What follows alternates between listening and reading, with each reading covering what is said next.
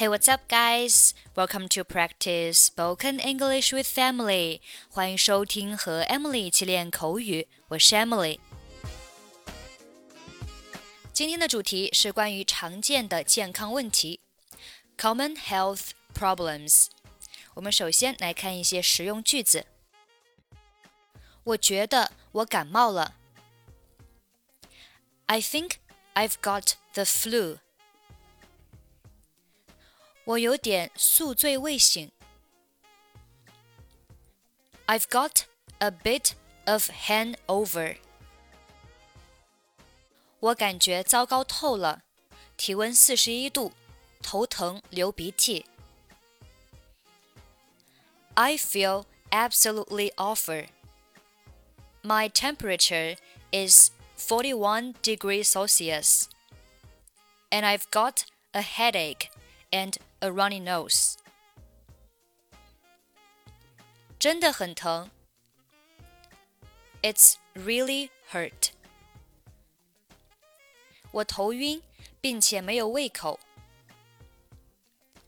I feel dizzy and I've got no appetite.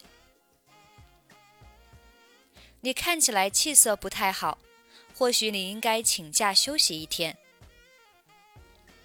You don't look too well. Maybe you should take the day off from work. OK，我们来听一下今天的对话。你看起来气色可不太好，也许你应该请一天假。You don't look too well. Maybe you should take the day off from work. 我不能请假， 今天我有个很重要的会议要参加。I couldn't do that. I have an important meeting to go to today. 你觉得还好吗？Do you feel okay? 不怎么好。我坐了十二个钟头的飞机，时差还没倒过来。更要命的是，我觉得我还感冒了。 Not really. After a 12 hour flight, I've got jet lag. And on top of that, I think I've also got the flu. 你为什么不给你的秘书打个电话，让他重新安排你今天的会议呢？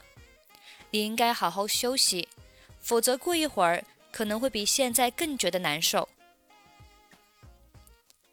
Why don't you call your secretary and tell her to reschedule the meeting? You should really get some rest, or you will end up feeling even worse than you do now. 你能不能摸摸我的额头，看我是不是有点发烧？Could you feel my forehead and check to see if I have a fever？ 真的很热，我去给你找点药吧。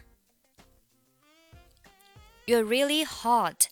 Let me get you some medicine. 好的，我今天上午就待在家里休息了。下午如果感觉好一点的话，我还得回去开会。Okay, I'll stay home this morning and rest. But if I feel better in the afternoon, I'm going to go to the meeting.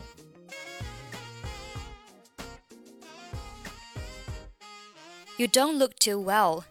Maybe you should take the day off from work. I couldn't do that. I have an important meeting to go to today. Do you feel okay? Not really.